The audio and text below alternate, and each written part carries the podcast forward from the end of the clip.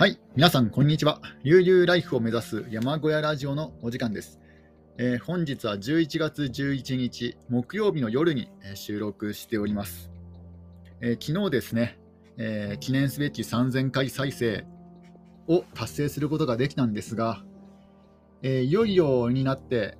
えー話の種がですね、ネタの方がもうほとんど尽きたような感じですかね。えーなんか、えーせっかくね、記念 あの3000回再生に行ったにもかかわらず、なんか特にですね、あのー新しいチャレンジをしたわけでもなく、なんか、ね、山小屋暮らしの話ももうもう1周年、もう丸々1年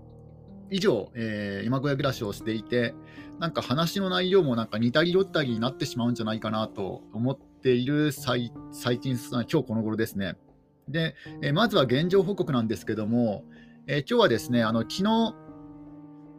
えー割引チケット、あのークラウドファンディングの、えーリターン品としての、えサバゲーキャンプ場のですねあのリターンチケットの、まあ、印刷データをき昨日の夜に、え入稿しまして、でその入金をしに、え行ってきました。これであとは無事にあのチケットがですね印刷されると思います。まあ、ただ、チケットといっても、なんかそんなにね、あのー高い金額で発注したわけではなくて、なんか600円ぐらいかな、えなんかあのー600円ぐらいで100枚の、まあ、名刺サイズのチケットを注文しましたので、まあ、本当に、えーどのくらいのクオリティクオリティになるのか分かんないんですけども、あまりにも安安すぎますので、まあ、おそらくね、そこまで期待できないんじゃないかなとは思います。発光とかね、色色のなんか、えー感じとか、印刷具合とかのクオリティとかは、まあ、そんなに高くないかなとは思いますね。うんだって、ね、郵送なんだ輸送費込みで、全部込みで、えー600円ちょっとですかね、625円とかだった気がしますね。なんかめちゃくちゃ安いなと。てか、名刺ってなんか自分でなんか印刷したりとかするよりも、普通になんか発注した方が安く済むんですね。なんかそれ、ね、ままだ、まだ現物が届いてないから、どういう、どのくらいのクオリティかわかんないんですけども、まあ、少なくとも100枚すって、ね、600円とかだったら絶対これ、ね、あのーなんだろう、えー発注した方がいいですよね、印刷会社さんに。で、まあ、まあ、それもですね、2、3日後に届くと思いますので、またね、届いたら、えーお知らせしたいと思います。まあ、あまり大してね、期待できないんですけど、だって1枚あたり6円とかですもんね、6円、7円なので、うん、あんまりこう期待はできないものだと思います。てか、100枚も必要なかったんですけども、あの最低の枚数がね、あの100枚以上からだったので、もうしょうがなく100枚、えー注文しました。えーで、あとはですね、えー今日も天気は良かったんですけども、もう山林開拓の方はまあひとまず一区切りつけてもいいかなと、あ一区切りというか今、今現在できることはもう限られてますので、ねまあ、あとは気が乗った時とかに、えー伐採作業とかやっていくっていう感じになるのかなと、あんまりこうね、あの開拓しすぎてもちょっと面白みがなくなるというか、あの山っていう感じがなくなってしまいますので、ちょっとそのバランスを見ながら、えー開拓していきたいかなと。まあ、冬はまだまだ長いですので、まあね、えっ、と、あ、でも寒い中作業するのも嫌だから、今のうちに進めた方がいいのかな、ちょっとね、あのそういうのも考えながら、えー進めていきたいと思います。で、あとはですね、あとはあのハイゼットデッキ版の、え荷台にですね、あの元々の状態、デフォルトの状態だとフックが、フックが一つもないんですよね。なロープをかけるところがないないですので、あのその、なんだろう、えーネジ、ネジ穴があるので、ボルトの穴はあるんですよね。なので、そのボルトを外して、で、間にですね、フックを挟んで、で、またボルトを締め直すっていうね、そういう作業を行いました。えー、Amazon で、あの、バイク、あのですね、あの、バイクの、なんていうんですかね、あの、バイクを運ぶこと。ちょっとドリンクを飲みますね。あドリンクがほとんどなかったんですけども、まあ、要はあのバイクを運搬するときに使うフックが Amazon で売られていましたので、えーそれをですね計6個、6個購入して、えーそれをデッキ版の荷台に取り付けました。まあ、邪魔にならないようなフックですね。うん、ひょっとしたら運転中にこうガチャガチャ音が鳴っちゃうかもしれませんので、あの荷台が傷ついちゃうと思い思いますので、後でね、その荷台とぶつかる部分になんか、あのー保護するようなテープでも貼っとこうかなと思います。うん、とりあえずこれで荷物を、えー縛り付けることができ,、ま、できるようになりましたので、まあ、あの普通の合板、サブロク合板、91センチ ×182 センチの、えー、サブロク合板とか、あとは6フィートの 2x4 材ぐらいであったら簡単にね、あの運搬することができると思います。一応あの、インターネットの情報だと、4メートル材をあのハイゼットデッキ板で運んでる人もいるんですよね。うん、だから、頑張れば、あの12フィート、あの倍の12フィート、えー、360、60センチ、3660センチ、まあ、3メートル6センチ3メートル60センチですね。3メートル66センチの、えー、角材をあの運んでる人もいますので、だからできなくはないと思うんですけども、まあ、そうなるとね、あの縛る時のコツが、えー、テクニックが必要になりますので、ローロープテクニックが。なので、あのあまり無理をせずに、えー、ねあのー、したいと思うんですけども、まあ、これによって、フックを取り付けたことによって、ある程度の長尺材は運べるようになりましたね。うんまあ、今後ね、もっとなんか長いものを大量に運ぶことがことになったら、えー、本格的にルーフキャリア取り付けようと思う思うんですけども、ただ、ルーフキャリアを購入する貯金の、ね、余裕もちょっとないですので、うん、それはまた後々、えー、考えていきたいかなと思います。で、今日はあの えー、買い物ついでにですね、えーと、ホームセンターで木材の価格をチェックしたんですけども、やっぱり値段安くなってないですね。えー、2x4 の12フィあ 2x4 の6フィート、えー、一番よく使われる一般的な182センチの 2x4 材が、えー、698円だったかな。うん、だから、あのー、今までの倍ですよね。ね今までの倍で。で、あのー、1x4 材も6フィートが440円とか、まあ、これも今までの倍以上ですね。うん、なので、もう 2x4 材関係はちょっと今買えないですね。なので、ままだね、他のえー、日本の規格、日本の規格の木材の方がまだ安いかなっていうレベルでしたね。もうあのホワイトウッドとかそういう海外の規格のあの 2x4 とか合板とかはちょっと値段が高くなってますので、ちょっと手が出ないですね。まだ合板の方がね、あのちょっと収まってきたかなっていう感じはあります。合板は、えー、今までよりも300円とかね、300円高いぐらいだったかなと思いますね。ちょっと合板の方はまあ、要はあのベニヤ板ですよね、ベベニヤ板というかあの、なんだ、まあ、板の方ですね、えー、角材とかではなくて、板の方は値段がちょっと安定してきたかなとは思います。うんまあ、それでもやっぱり数百円は違いますけども、うん、もっともっと落ち着いてこないと、ちょっと DIY で使うレベルにはならないかなと思いますね。もうちょっと待ちたいかなと思います。で、えっ、ー、と、今日はそのぐらいですかね。特になんか、あの、山林開拓進めたわけでもなく、なんか、ね、えー、新しい情報も特にはないんですけども、ただニュースでですね、あの、個人事業主の方に、あの、政府が、えー、50万円、最大50万円の給付金をするというね、そういうニュースがあったんですけども、ただ残念ながらですね、あの自分は未だ個人事業主ではないんですよ。あの1年前にもしね、あのサバゲキャンプ場をオープンさせていたら、おそらくあの持続化給付金プラス今回の50万円で150万円は、まあ、最大であの給付金もらえたかもしれないんですけども、いまだにサバゲキャンプ場オープンしていないし、あの個人開業主、えー、なんだ、個人事業主のね、開業届を出した出してもいまいませんので、このね、泣く泣くこの150万円が、まあ、最大でね、最大で150万円がね、あの泣く泣く入手できないという、あのタイミングちょっと悪かったなと。まあ、どのみちね、あの、なんだろう、その、なんだ、1ヶ月、2ヶ月の差で、あのその給付金もらえないっていうわけではなくて、自分の場合は結構ね、まだまだまだ当分オープンできないので、まあ、これはもうしょうがないんですけどね。うん、だから、まあ、個人開業個人事業主としての開業届を出すのは、そのサバサバゲキャンプ場としてあの開業届を出すのは、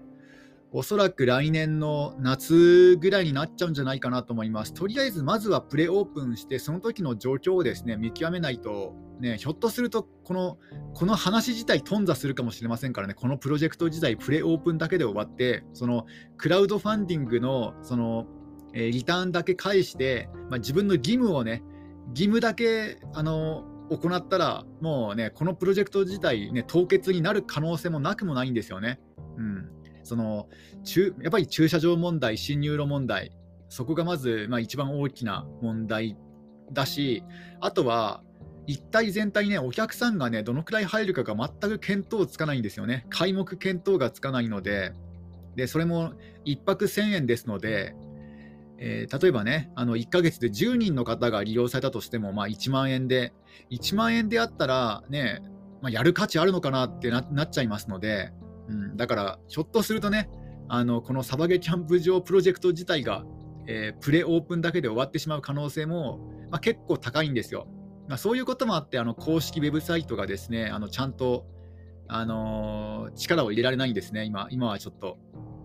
うん、なんか下手に宣伝してね、そんな早々と、えー、撤退したら、なんか本当になんかね、あれ、何だったんだろうってなっちゃうなっちゃいますので、ちょっとね、えーと、今はまだ予定中というね、予定中ということしか、えー、書けないかなと思います。ままあ、とにかく、とにかくプレオープンは、えーと、6名、6名の方ですので、まあ大丈夫だと思うんですよ。で、その時の、まあ、様子というか、ね、あのー、まあ、駐車場、駐車場含め、まあ、いろんなね、様子を見て、えー、本当にグランドオープンするか、まあ、あるいはね、撤退するかどうか、そこで考えようとかなと思います。えー、あとはですねあ、ちょっとコーヒーを飲みますね。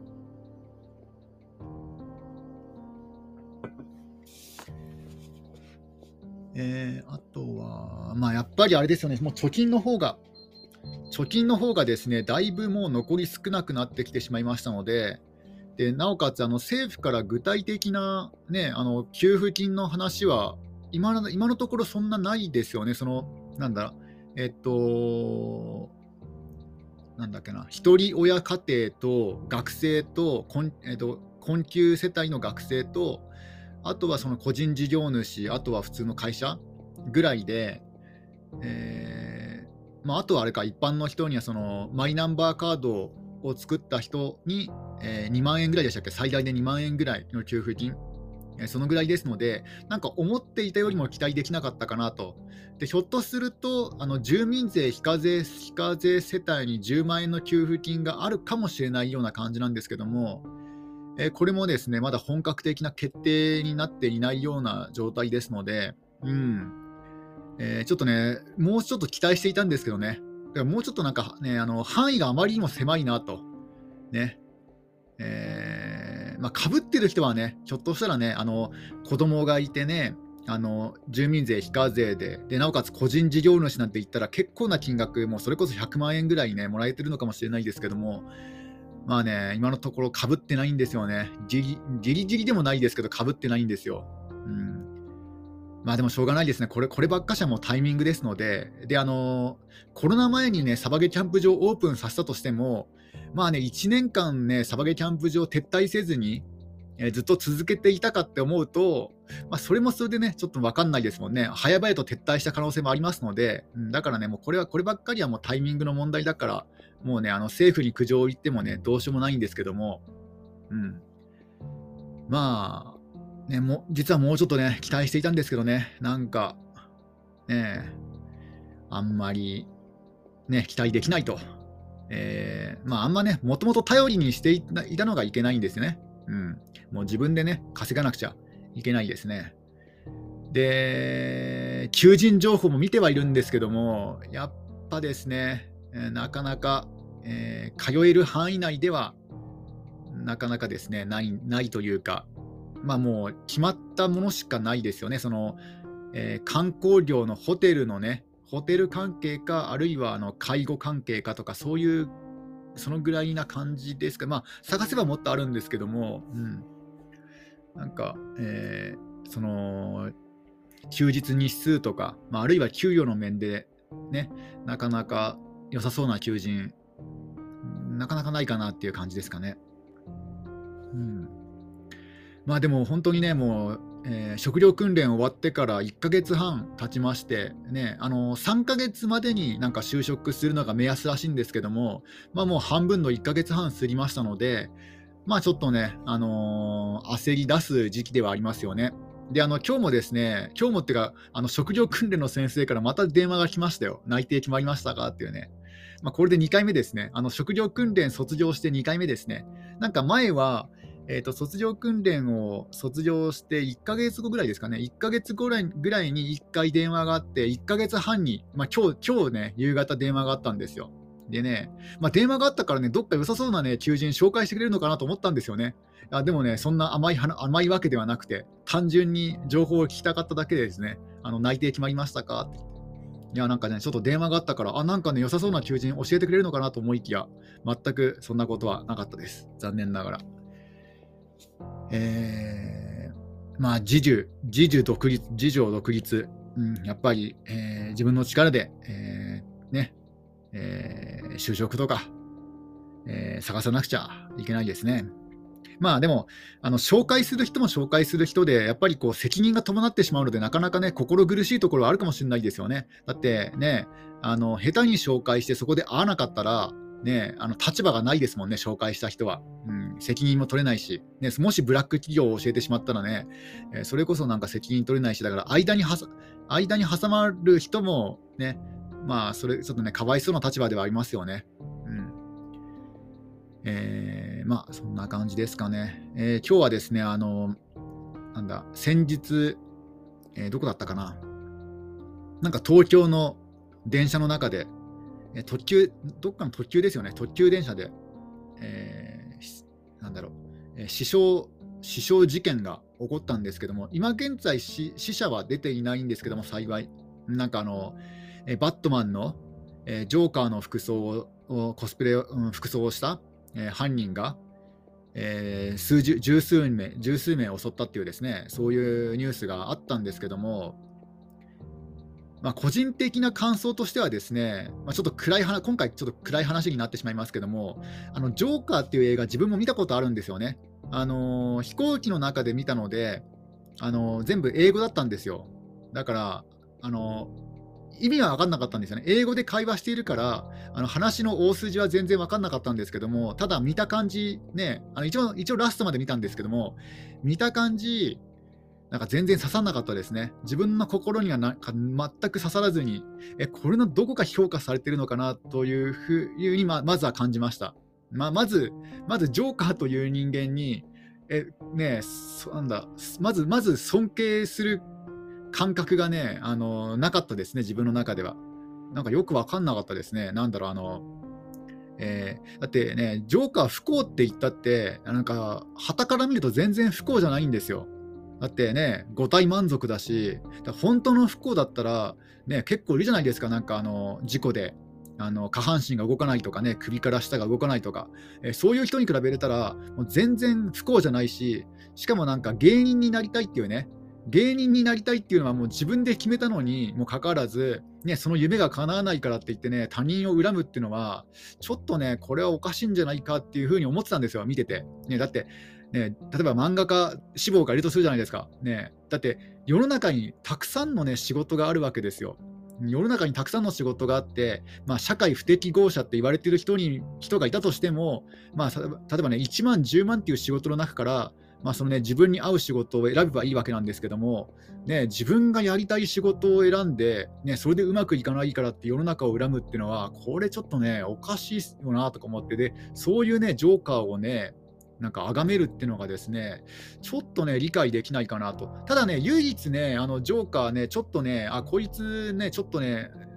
ちょっと考えさせられたのは、無差別殺人ではないんですよね。うん、そこはちょっとね、うん、まあまあ、ありかなと思いました。あの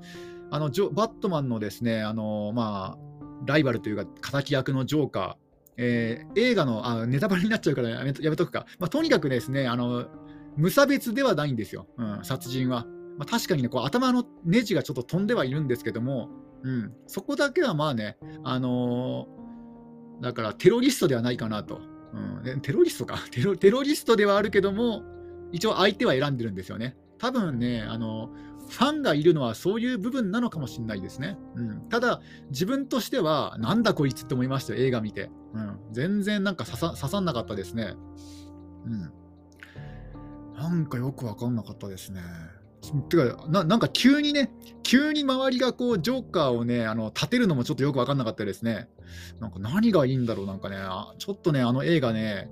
なんでこんなに評価されてるのか分かんなかったですね、まずは。で、それと同時に、あのそのジョーカーの映画を見たときに、ちょっと不安にはなりました。なんかこの映画を見て影響を受ける人は絶対現れるなと思いました。というか自分もですね、ちょっとなんかね、思いましたもん。うん、あの電車で殺人するシーンがあるんですよ、ジョーカーが。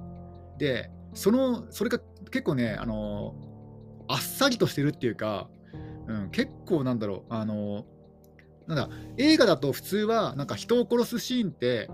なんかこう、心の内面内面の動きとか、結構なんか重要に書くじゃないですか。なんかね、ほんと淡々と描かれるので、淡々と人を殺すので、うん、なんかね、あの結構あっさりと殺すんですよ、人を、ジョーカー。だからそれを見て、ちょっと不安には思いましたね。で、であとねその、それを見ながら、自分だったらね、どこまでできるだろうかってなんか思っちゃうんですよ、不思議なことに、あの映画の魅力、映画の魔力魔力があって。うん、自分だったらどうしようかってなんか考えちゃうんですよ、あのああいう殺人事件見ると。うん、だからあのなんだ、えー、例えば例えば使う武器は何を使うかとか、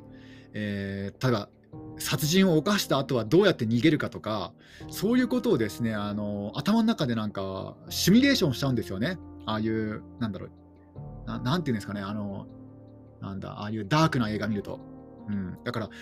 絶対これね、影響を受ける人いるだろうな、いるだろうなと思ってましたね。で、ひょっとするとね、あの、なんかブログかなんかにも書いたかもしれないですね。あ、これはちょっとなんかわかんないですけど、なんか、なんかね、あの、この映画を見てね、まあ、影響を受ける人は絶対出てくるだろうなって、ね、は思ってたんですよ。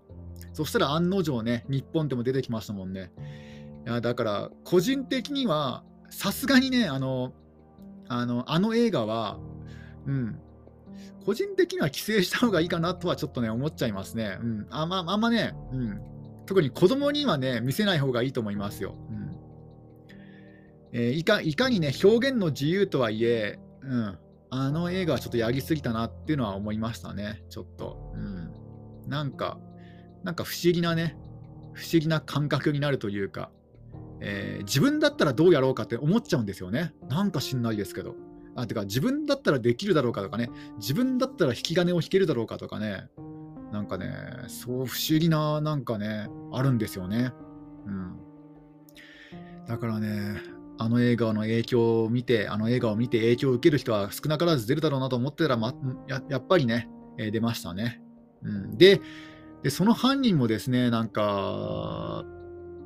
なんだろう、えー、今24歳？24歳でなんか20歳ぐらいに成人式の時に会った友人がなんかニュースで、えー、インタビューされてましたけどもなんか昔はねああいうやつじゃなかったみたいなことを言っててでなんか介護の仕事？介護の仕事についてるんですよね。なんか介護の仕事に就く人ってなんか優しいってイメージがあったんですけども、なんかそうでもないのかなと。うん、それかなんかいろいろあって性格が変わってしまったのかもしれないですけども、なんかその友人の話を見ると、あ、聞くと、ちょっとなんかね、犯人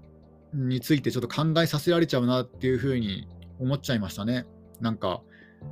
なんかお母さんと話をした、その犯人のお母さんと話をして、そのお母さんから LINE の情報を知って、LINE を送ったけど、LINE のあの返信がなかったと。で、LINE の、LINE すらね、見てくれない未読状態だったとかね、そういうふうになんか友人が語ってましたね。えー、ってことは、なんかお母さんは知ってるんですよね。お母さんはその犯人とのつながりがあるってことですよね、最低限、LINE, LINE 上では。うんまあ、ひょっとしたら昔の LINE のね、あの ID だったかも、ID だったのかもしれないですけども、でもね、年齢的にもまだ若いしね、24歳とかね、すごいなんか、まだね、あのー、あんな事件を起こさなければ、全然ね、あのー、なんだ、えー、公正のね、可能性とかね、あったにもかかわらず、てか24でね、24で借金100万とか200万あったとしても全然取り返せますもんね。だからちょっとね、もったいないなもったいないというかね、うん、なんかね、なんだろう。まず5体満足なんですよね。ジョーカーと同じで5体満足にもかかわらずね、えー、もう努力次第で何でもできるにもかかわらず、ね、それをね、あの世の中のせいにしてね、ああいうテロテロ行動に移すっていうのがちょっと、ね、許せないですよね。だって、ね、世の中にはね、世の中にはなんかすごいね、あのハンディキャップ、その障害的な意味で、ハンディキャップを背負ってるにもかかわらずね、あの頑張っている人もいるじゃないですか、すごいたくさん。ねでついこの前ついこの間はあの、パラリンピックもあったわけだし、にもかかわらずね、こういうね、あの恵まれた状態に、状況にいる人間が、ね、ちょっとうまくいかないからといって世の中を恨んでね、こういうなんか凶悪犯罪を犯すっていうのは、なんか、腑に落ちないですよね。うん。で、もしね、現場に自分がいたらどうだったかっていうことも考えるんですよ、あの車内で。みみんな逃げ惑う中で、ね、みんな逃げ惑う中で、自分だったらどうどうなどうだったかなとかね、あの犯人見たときに、多分ね、武器持ってなかったら、犯人が武器持ってなかったら、多分格闘戦で勝てたんじゃないかなと思ったんですよ、最初は。最初はね、あの映像を見て。なんかちょっとなんか、あまりこう、弱そうじゃないですか、犯人、見た感じ。なんかね、どちらかというとなんか弱そうな風に見えたので、多分多分普通の格闘技戦だったら自分の方が強いんじゃないかなと思ったんですよ、最初は。まあ、その武器を持ってなければ。でもなんか後々知ったら、なんかもともとなんか中学時代陸上部なんですよね。で、それを知って、ちょっとね、陸上部っていうのがちょっと引っかかって、まあ、スタミナはあるかもしれないなとか、あと介護の仕事でね、あの体力仕事ですので、だからあの弱そうに見えるけども、ひょっとしたらね、あのボクサータイプで、あのそういう体力はあったのかもしれないですね。ただ武器を持っていなかったら、なんかね、あのなんとかなったような気もするんですよね。うんえーまあ、分かんないですけどねそその、その場になってみないと分かんないし、まあ、相手はね、相手が30センチ、刃渡り30センチのナイフを持っている時点でね、自分には勝ち目はなかったと思うんですけども、うん、ただなんかね、あのその場にいて、なんか、ね、できたんじゃないかなっていう気持ちもなくもないんですよ。なんか、ね、むしろ、むしろみんなと一緒に逃げる方が自分にはできなかったかもしれないですね。あの、なんか、みんな、みんななんか人、人になんか言うじゃないですか。なんかあの、なんか逃げ、逃げ惑う動画を見ると、なんか、こっちこっちとか、早く早くとか、なんか、女性から先に逃げろとか、なんかそんな風に、そういうコミュニケーションを取るんだったら、だったら1人で犯人に立ち向かった方がコミュニ、コミュ障の自分にとってはね、そっちの方がやりやすいかなと思うんですよ。なんかみんなと一緒にまとまって、集団行動を取るくらいだったら、ね、1人でね、あの犯人と短期決戦に持ち込んだ方が自分のね、あの自分としてはなんかやりやすいかなと思うんですよね。うん。まあ、それはもう最低条件はありますけどね、まず最低条件としては、あのスニーカーですね。うん。あの、革靴では戦えないです。あの、なんか、結構、革靴ってなんか、すぐ脱げちゃうじゃないですか。あの、靴紐がない、靴紐がないものが多いので。で、で靴が脱げた時点で、もうこっちに勝ち目ないですからね、もうあの、だから靴が絶対に脱げないっていうのがもう最低条件ですね。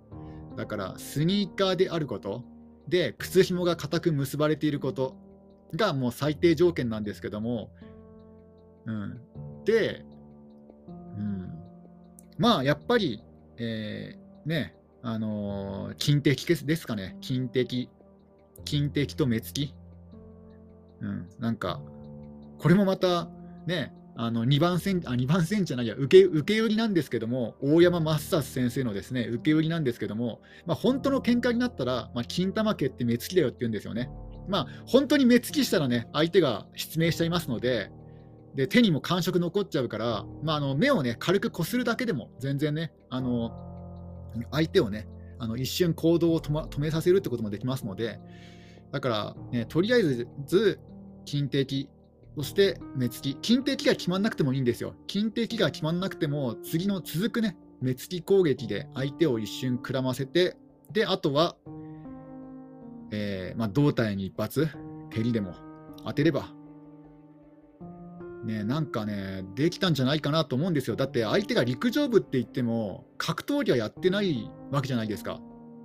だから、多分ですよ、あの相手が武器を持っていなかったら、1対1で ,1 対1で戦えば、多分ね、あの6割自分が勝てたかなとは思ってるんですよね。うん、ただ、ただ武器を持った相手と戦ったことが一度もないので、なんとも言えないですけどね。特に刃渡り30センチはちょっと難しいですね。せめて、せめて10センチですね。せめて10センチ、刃渡り30センチはちょっと未知の世界ですね。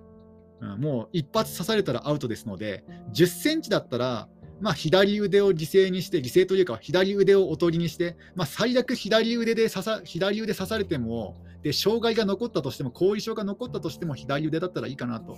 いう気持ちで、左腕で受けて、で、右ストレートっていうね、そういう方もできたと思うんですけども、ああとは、いや、ストレートではなくて、肘打ちですね。あもう時間ですね。